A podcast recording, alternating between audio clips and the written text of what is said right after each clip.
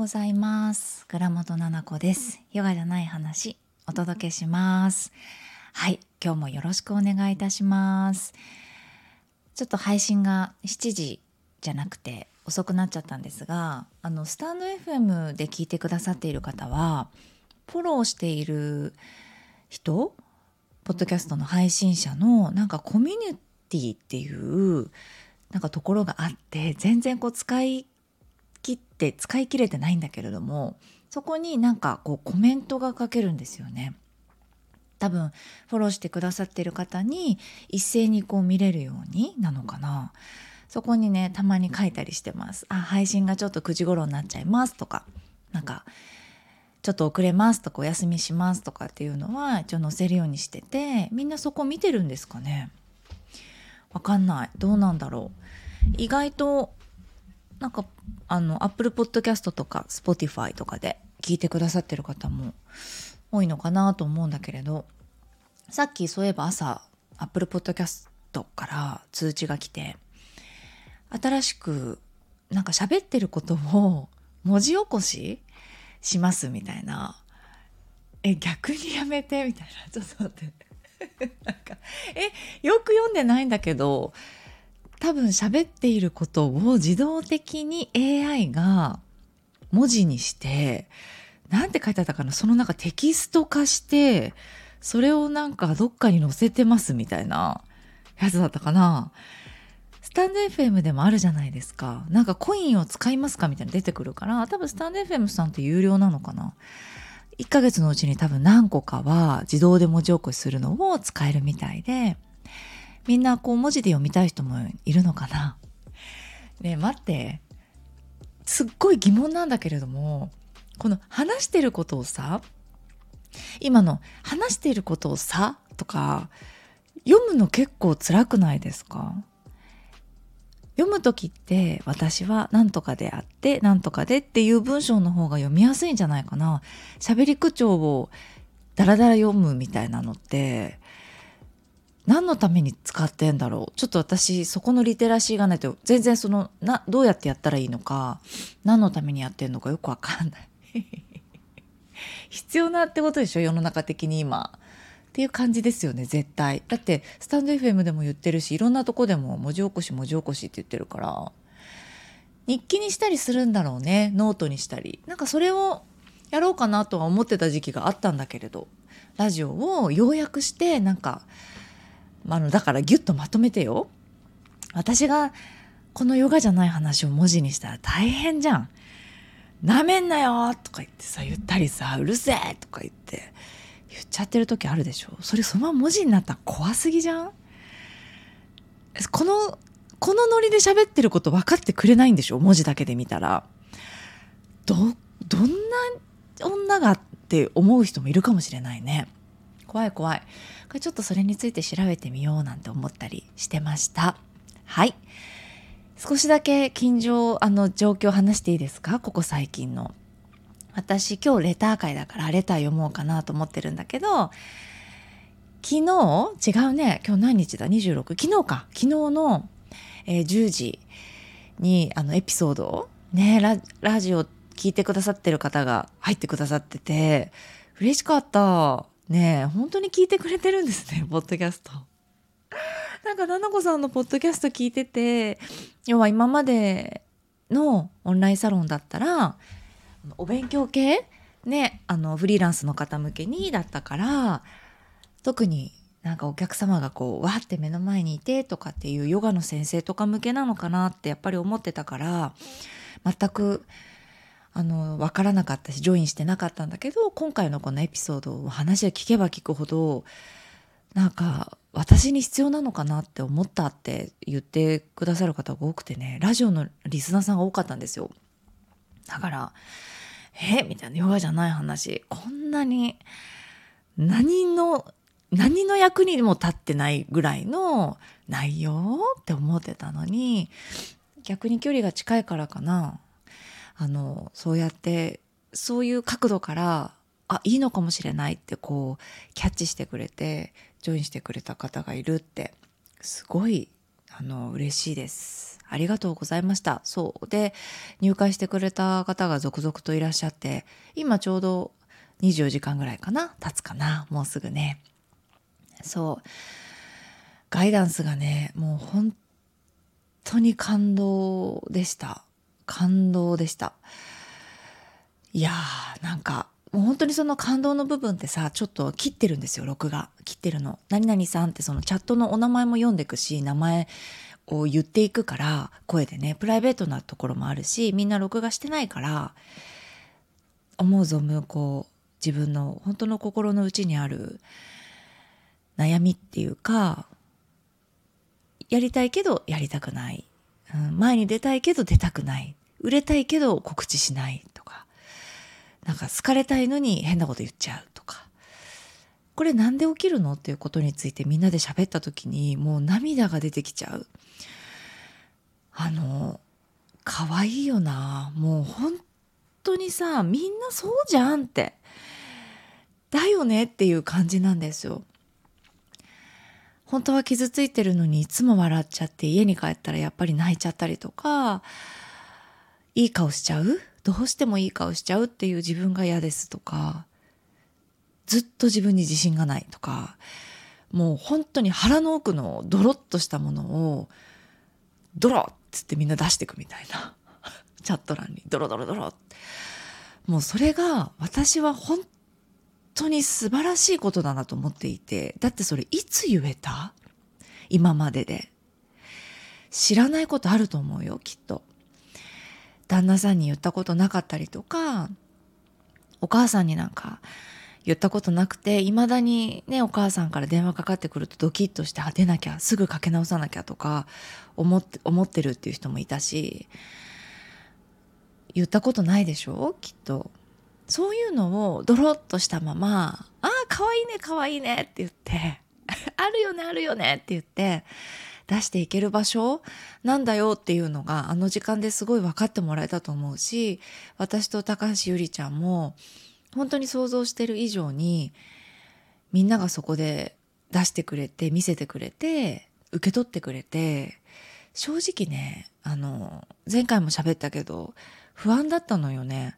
こんなに素敵なものをどうやって伝えようって。なんかね出てくれた方は分かったと思うんだけど私も言葉選びながらだからたどたどしかったと思うしスラスラ上手に説明ができなかったんですね。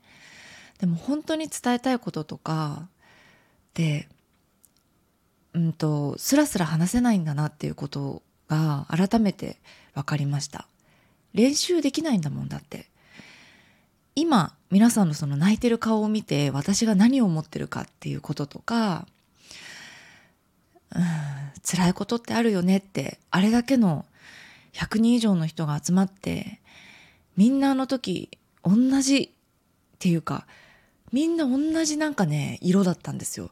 醸し出してるこう色が。表情が一緒だった。温かくてこうちょっと微笑みながら泣いてるみたいな表情をみんなしていて私もゆりちゃんもなんかファシリテーターの2人が泣くとかもちょっとダメなんだろうけどなんかゆりちゃんが「あ泣いてきちゃう」とかって言ってて私も喋りながらずっと左目から涙出ててなんか嬉しい。実はさあの時さなんかあの全然オンラインサロンとか入ってないママ友がいたのね。もうギャグなの？って思ったんだけど普通に顔出ししてて子供が次男が幼稚園通ってる時のママ友だからで一緒に頑張ってて私写真係だったの。アルバム係。お母さんたちがね卒業アルバム作るんだよね。私その時がっつりヨガの先生やりながらやってたの。だから3ヶ月に1回ぐらいはこう代行のお願いしちゃったりとかってして頑張ってやってたのね。でその時のトップでやってたママなんだけどめっちゃもう本当に女優さんみたいに綺麗でキャラがもう最高でさ大好きなママなんだけど今住んでるところ離れちゃって多分インスタで私のこと見てくれてるんだよね。でたまにこういうなんか無料の何かっていう時にいたりすんのね。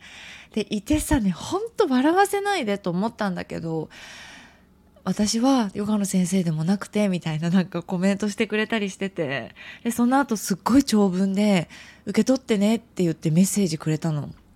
ななちゃんって頑張ってるねって言ってくれたのね。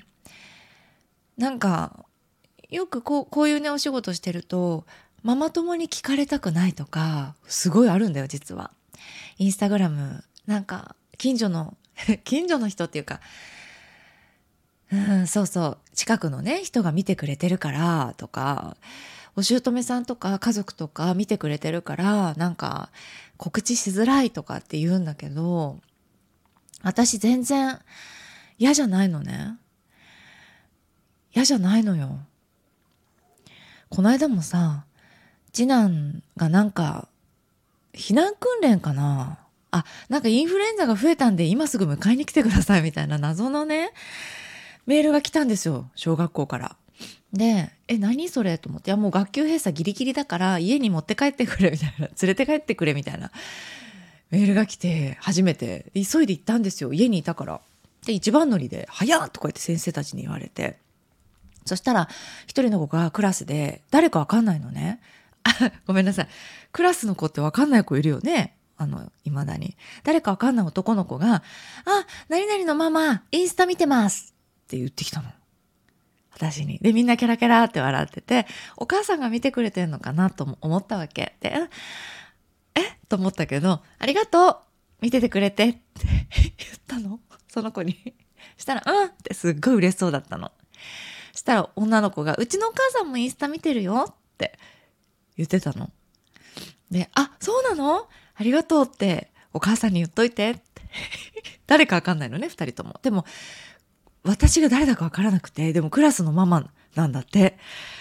そう。でも普通だったらこれどうなんだろうもしかしたらさ、え、怖いんだけどとか変なこと言えないかなとか、なんかゴリゴリ告知したりいろんな、それこそ子育てのこととか言うの嫌かなとかって思う人いるかなと思う。私全く嫌じゃないわけよ。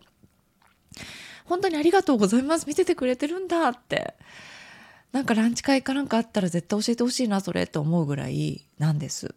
ね、で先生も「なんか何々君のお母さんすごいね」とかって言ってきたりねしたんだって。この間も何で見つけたかわからないんだけど。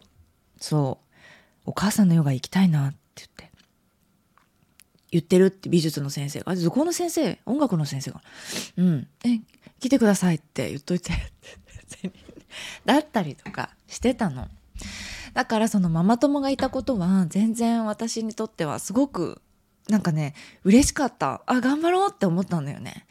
なんかプライベートのことを知ってる人とかね。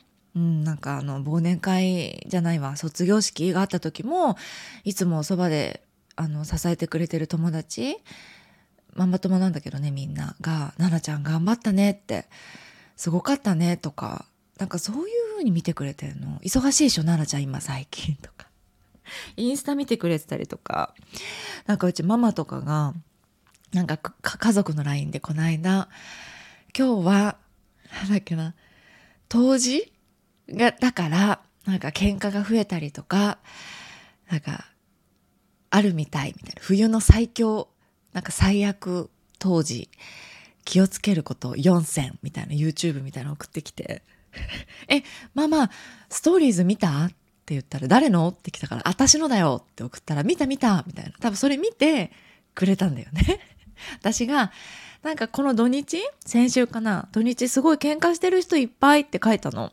なんか夫婦ですごい喧嘩してる人が多くて。なんでかな？って言ったら、なんかなんとかが、あの、水亀座に入って、みたいな、なんかそれが240年ぶりだったりして、かあの、破滅とかあのすっごい変化。その時にインスピレーションで何かすっごい全然違うこと始めたりしてる人もいたりとかそれこそ頭がこう煙突になって空と通通の人とかはすっごい変化を感じてるみたいなの。で私もなんか変だななんか変だなと思っててそれ書いたらママが言ってきてて見た見たみたいな。ママも普通にそんな感じで言ってくれてて。この間どっか行ったんだけどさとかって言ったら「あなんかあれあんたね雪のやつ見た？インスタで」とかって見てくれてたりするんだけどさ面白いよねそういうのも。あって話ですごいそれちゃってた。で、まあ、ガイダンスがあってすごい感動でその後ね説明会の部分エピソードでどんどんことやるよっていう部分はあの申し込みしてくれたね200何十人とかかな？にお送りしました。どんなことをやりたかったか。あどんなことしてるのか。ちょっと聞き漏れちゃったけど知りたいなっていう人はよかったら個別でインスタであのメッセージください。見る専門のインスタでも大丈夫だから後々ください。ねなんかあの柔軟にもちろん私とゆりちゃんが考えてることなので柔軟に本当にご対応していきたいなって思ってるから一人一人とね。むしろそういう場所だからさ。うんだから何かあったら どんなことでも連絡してきてくださいということでですね今日はえっ、ー、と、レター会なんですが、どうしようかな。たくさんね、レターね、ありがとうございます、本当に。あ、そうそうそうそう。ありがとう。なんか、この間、これ話そうかな。はいはいはい。いつも楽しみにしています。最近外での仕事を始めた私は放送の翌朝の出勤時にヨガじゃない話を聞くのが清々しかったり癒しの時間です。287論理的に怖い旦那さんに気持ちを伝える。もしかしたら旦那さんもハッとさせられるのではと思ってあえて時々大音量で聞くのですが 今回はヒヤヒヤしながら、えー、とてもすっきりしました。わらわらわら。なぜならうちの旦那さんが、じゃあお前が外で稼いでこいよ、と言っていた論理的なバカだからです。お願い。ちょっと、絶対文字起こししないでよ、これ。もう始まってる？文字起こし。マジでやめて？どっかに書いたりしてんの？見ないからね、文字私。ね最悪なこと言ってない？論理的なバカって私言ったっけ？言ってるよな。覚えてる？それは覚えてる。なんかさ、怒ってたのよ、あの時。全世界の旦那に。ね、ごめんなさい。あの、これね、旦那さん聞いてる、意外と聞いてるっていうのを私昨日知ったんですよ、ガイダンス中に。なんか、ななこさんのラジオを聞いてて、なんか、おすすめしたら面白いって言って聞いてるって、旦那も聞いてますみたいな。え、嘘って私旦那さんからしたら、とんでもないぶっ飛んだ奥さんじゃん。怖い。こんな奥さんと結婚したら嫌だなって思われちゃうような奥さん代表だと思うんです私って。だから逆にどうだろうメリットとしたら今結婚しているあなたの奥様はすごく優しい。ね。そしてあなたにすごく気を使って喋ってると思う。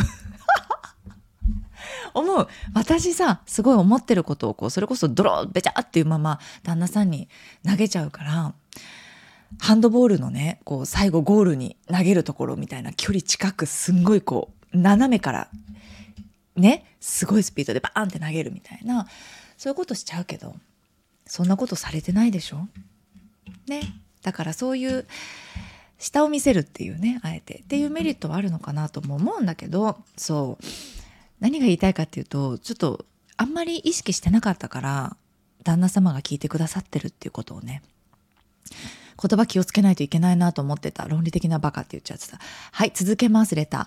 世の中的には多いと聞いて少しほっとした部分もありましたが、その言葉で私が傷ついたのも事実で、言い争いをするたびにその言葉が出てくる旦那さんも、きっと今まで家庭的な、あ家計的な部分をワンオペでやってきたプレッシャーとかもあったんだろうなと思います。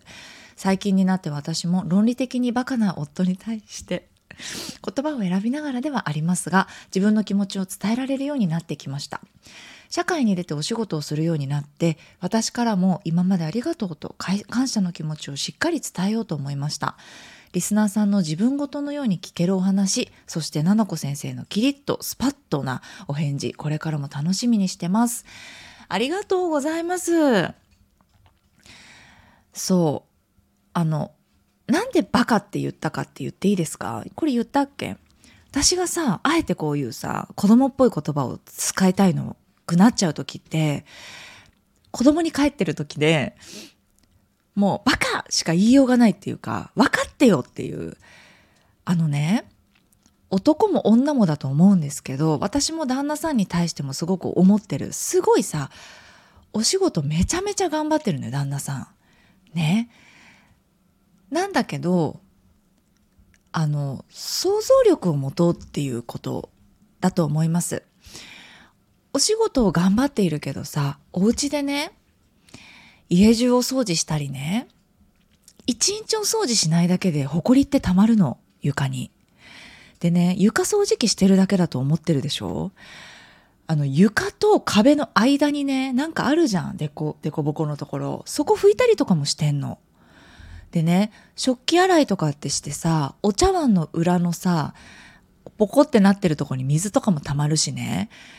水垢とかもねほっとくとたまるの。だからすごいおし大変なんだよ家でするお仕事って。すごく大変なの。だからお互いにさ尊敬したりとか尊重し合ったりとか今自分がしてないことをしている。それで家族って回ってんだよな基本的にはね。だからそれを夫婦お互いあの分か分かった方がいいよな。っていうのは思ってる。パパもありがとうだしママもありがとうだし以上丸なわけ。俺はこんなに頑張ってるって多分パパも言いたいんだと思うんだよね。でじゃあお前が外で稼いでこいよって言いたくなっちゃったんだよね。それマジでバカ発言なんだけどでも気持ちはわかるわけ。ね。すごいわかるのよ。私も男っぽいからね。前回も言ってたけど。じゃあお前もっていうことはさ多分分かってもらってないんじゃん気持ちが。そうそういう気持ちはない？俺もこんなに頑張ってる。会社でいろんなことあって。なんかただ行って帰ってきてなんか楽してね外に出られるとかって思ってるかもしれないけど俺だって大変なんだっていうのをさ一番本当は分かってほしいじゃん奥さんにさ。ねだからそれが分かってもらえてない段階で多分要求だけをこう言われてたりとか責められてたりとか子育て手伝ってよって言われた時にちょっとイラッとしちゃうんだよね。そう気持ちわかるわけ。だって奥さんも同じじゃん？同じじゃない？ママだってさ、パパから言われた時にさ、あんたさ、って、壁とかも拭くわけみたいな。送り迎え誰がやってると思ってんの？やってごらんなさいって。いやいや、泣かれる時にスーパーでひっくり返られて、重いスーパーの荷物持って子供自転車に乗せたら自転車が倒れて、なんか、ああとか隣のおばちゃんとかにもなんか舌打ちとかされて、いや、手伝ってよ誰かって。思うシーンとかってすごいない今めっちゃ想像したでしょママたちこの経験したことあるよね今急いであの次男迎えに行かないといけないのにお兄ちゃんがひっくり返ってイライラしてるとかさいろいろあって大変なのお母さんもねだからそんな時にいいなって思っちゃうんだけどもう全てにおいて言えるんだけどさ私たちって本当にさなんか自分の想像の範囲内、なんか想像できる範囲っていうのを過信してるわけ。すべてを知ってるとか、なんか、悲劇のヒロインで、なんか誰かのせいで、なんか、絶対そうって思ってることって意外とそうじゃなかったりとか、自分も大変だけど相手も大変だったりとか、っていうところを私もそうだし、パパもだし、今聞いてる旦那さんも奥さんもみんな思わないとダメだね。うん。たまにそうやってバカみたいなさ喧嘩しちゃう時あるじゃんなんかただ文句の言い合いみたいなそれ子供みたいな感じでさわーっとドロドロって今出さないとすごくこう体がピンチだったりとかお仕事頑張れなかったりとかお休みしないといけなくなっちゃったりとか子育てももうしたくないなって思っちゃったりとかするような時なんだと思うよ。喧嘩が起きる時ってドロドロドロっていうの。でもそれがさこう見せ合えて言え合えてなんかそれが夫婦でもいいんじゃないのかなとも思うけどね。全然その綺麗にまとめようと思ってないんだけど自分が一番さ汚い姿とかさ言いたくないこととかなんかか本当に性格悪いところとかってさ結構旦那さん見てたりするから私は。知ってるのね。そう。でそうじゃないですか。結構夫婦って距離が近いからさ。ねなんかいいのかなとも思うそれで。見せ合えて。うん、でもこうやってポッドキャスト聞いてくれてる方たちさあのあれならないよね？参考ならないの？私のあの夫婦の話って結構。びっくり仰天さうちのパパあの不祥事不祥事男っていうねあのそんだけね体にねタトゥー入れんだったらねマジで真ん中に不祥事男って掘れよってね言ったことあるんですよ私。あと、いい加減にしてっていうのを首にね、掘るって言ってたじゃないですか。ママからいい加減にしてって言われるから、それ結構気に入ってんだよね、みたいな。なんで気に入ってんのって話なんだけど、まず。そう、不祥事男って掘れっておでこかなんかにって思うんだけど、度重なる不祥事で、これ絶対言えないです、ポッドキャストでごめんなさい。直接会った人には言うね、その10月からもう本当にかわいそうなぐらい不祥事バレちゃう？なんかお笑い芸人でいたじゃないですか。次々となんか不倫バレちゃうみたいなさ浮気バレちゃうみたいな人いたでしょ？ジャンジャンポケのなんかあのちょっとわかんない。ジャンポケの斎藤さんか「はーい」の人。大好きなんだけどさ。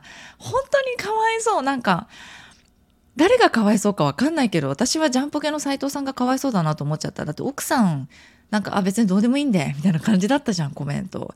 でも世の中的に迷惑かけてるんで考えていかないといけないですね、みたいな感じだったから、おもろうと思ったんだけど、その斉藤さんも立て続けにバレちゃってもう仕事なくなっちゃったじゃんね一時期。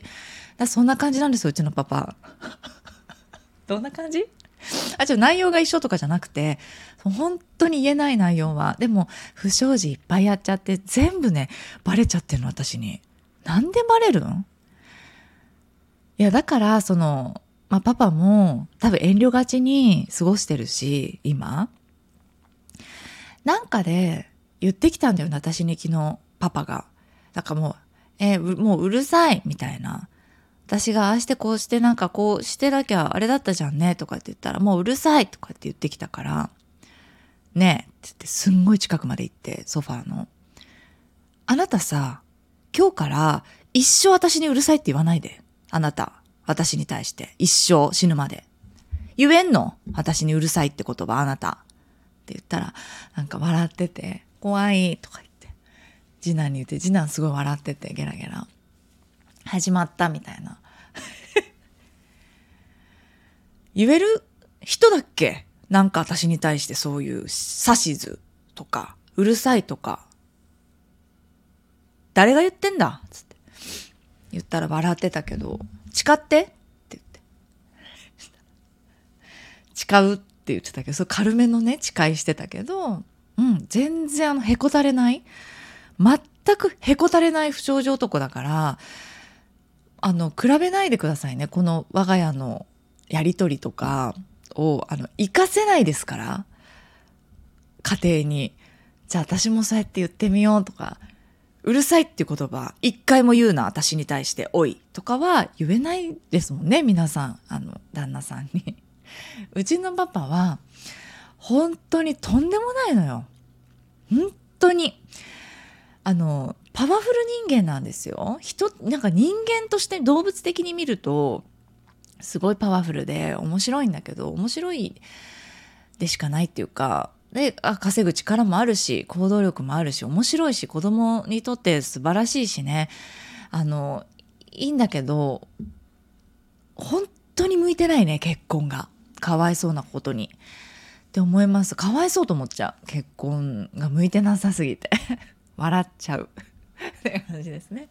私もパパじゃないと多分結婚できなかったと思うし素のままじゃね。本当にその猫100万匹かぶんないと多分次結婚できないと思うんだけど私もねでパパもあの無理だと思いますよ。すぐ多分振られちゃうと思ううちのパパ。女の人に。振られるっていうかもう訴えられると思う。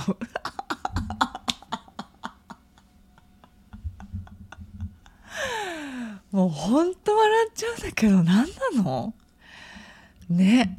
よくわかんない話ばっかりしてるよね。忘れてください。次、レター読みますね。まきです。あ、名前読んでよかったのかなまきちゃん。ありがとう。一個前のさ、まきちゃんのさ、レターもちょっと一回読むね。まきちゃん。あー、あ、違うか。あ、初めてレターを送らせていただきましたじゃなくてあごめんなさいあそうそうそうそうあごめんなさいわかんなくなっちゃったマキです大丈夫そう？なめんなよが好きすぎて初めから聞いて3回目です ちょっとね、聞きすぎな？で、287の論理的に怖い旦那さんにのやつのレターですね。もう少しパパに対して、これからも一緒にいたいし、対等にいたいと思うので、お互いに心地よく過ごせるようにいたいし、小さなトラブルは毎日ですが、それってどこからの気持ちなんだろうって考えるようになりました。が、口から出ることは喧嘩越しの言葉になっちゃうのが課題です。そうか。そうなんだね。ありがとう。えー、心地よく過ごせるようにいたいよね。いや、小さいトラブルは毎日だけど、それってどっからの気持ちなんだろうって考えることができるようになってきたっていうのは、すごいことだよね。そっかそっか。口から出ることは喧嘩越しの言葉になっちゃう。そこが、じゃあ、緩んでいったらいいね。ゆるゆるになっていったらいいね。なんか、喧嘩越しじゃないんだよな、私のその、おい、お前っていうパパに対しての、言うな、一言も私に何もとかっていうのって喧嘩じゃなくて、なんていうかな、もうお笑いなんだよね、私たちの中では。だ喧嘩はしたくないし、あんまり少ないんだよ、すごいうち、喧嘩がね。こんな感じになっちゃうから、いつもお笑いみたいに。どっちかがふざけ出すっていうので結構終わったりするからさ。だ喧嘩越しになっちゃうのが課題。で、そこも考えるといいね。喧嘩越しになっちゃうのなんでだろうですね。うん。なんか、難しいと思うのよ。全部が全部、前回も話したけど、相手の気持ちを考えてこの言葉を言おうっていうのが、言ってたら喋るのに時間がかかってしまうし、一緒に過ごしていくのにそれって大変じゃん？そう。だから、喧嘩越しじゃなくって言いたいことを言えるようになるといいね。まあタイミングを見たりだったりとか、多分我慢してるってこともあるんじゃないのかな。あの、腹に溜めとくと腐り出すじゃん。いろんなもの。食べ物と一緒で、その溜めすぎちゃうと腐り出しちゃうから、ある程度鮮度持った状態で、あの、出してくっていう全く相手が怒らない言葉の届け方ってできるじゃないですか。どう？できない？なんか、あのさーって、なんか思ったんだけど、みたいなトーンで、いつもよりも高い声で話すとかトーンね。で言ってくっていうのも良さそうだね。負けたくないとかあんのかな？なんか、喧嘩越しになっちゃうって。喧嘩したいのかなそれか。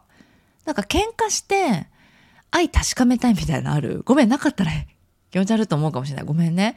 あるかもしんないし、うん、何かを確かめたいのか、パパに怒ってほしいのか、冷静なパパなんだとしたら、なんか興味見てほしい。なんかこっち見てほしいとか、ことをドンとこう喧嘩という形で荒立てて物事を進めないとうまくこう自分の思いって伝わらないのかなって勘違いしてんのかもしんないね。普通に思ったことを思ったまま言ったりしても受け入れられることってあるから喧嘩しなくてもいいのにね可愛いねなんで全部喧嘩越しに喋っちゃうんだろう。可愛いって思うといいと思うよ自分のこと私は今聞いてて喋っててすごい可愛いなと思う。なんか全部ねそれやってとかってなんかなったりとかしちゃうってこと？え、どういう感じ？喧嘩越しって。なんか、あ、知ってるし、みたいなやつ？反抗期の息子みたいになっちゃったけど。なんかこう、パパ絶対怒るだろうなと思う言葉で言うっていう時？あ、でもね、1年に1回ぐらいあるよ。パパがブチギレんだろうなっていう言葉で引く時あるよ。引くって、引っ張るの引くね。あの、言葉遣いが悪いとかってパパすごい嫌いなんですよ。え？って思いましたけど今。え、もう口悪いじゃんって思った人いるかもしれないけど、そういう感じじゃなくて、もっと本気のてめえとか、喧嘩の時も私てめえとかって言わないけど、なんか、なんていうかな。口の聞き方、音、なんか、それこそ本当うちパパ男尊女卑だから、女にそういうみたいなの言ってきたりするんだよね喧嘩するとあ腹にそういうのあんだなっていうの分かるんだけどそうそうそうあこれは怒るなっていうこと分かるからあえて使う時あるけど私も本当にあのなんでぶつかり稽古、うん、する時とかってあるけどでもうんどんななんだろう。なんか可愛らしく自分のこと捨てて観察してみるといいかもしれないね。なんで喧嘩腰になっちゃうのかなみたいな、うん、思うと分かってくるかなと思います。逆にパパはどういう言い方で自分に物言ってるかなとかさ。そこもヒントになるかもしれないね、パパがそうじゃないんだとしたらパパもそうなんだとしたらなんか腹に溜めてることあるのかもしれないね。あとは不安なのかもしれないね。自分のこと好きなのかなとかさ。っていうところが不安でそういうコミュニケーションがしかちょっと分かんないとかねかもしれないから。いろいろ見てみるといいと思います。はい。では今日も聞いていただいてありがとうございました。ねエピソードについてちょっともりもり盛り上げお祭り祭りにインスタグラムがなっちゃってるんだけどあの今しかないからね。2526の7時まで。であ今日の7時まで。で、えーと、1回入会はできなくなっちゃうんですね。で2月に入ってからしかできなくなっちゃうから。でしかも無料期間も使えなくなっちゃうんで気になってるんだったら絶対7時までに入った方がいいよ。で中見てもらって嫌だったらさやめればいいから。嫌だったらというかあちょっと違うかも私に合わなかったなだったらやめればいいから。ね。ただそれだけですから。うん。よかったら見てみてください。はい。ではでは、聞いていただいてありがとうございました。また、えー、火曜日にお会いしましょう。今日もいってらっしゃい。ゆるっと過ごしましょう。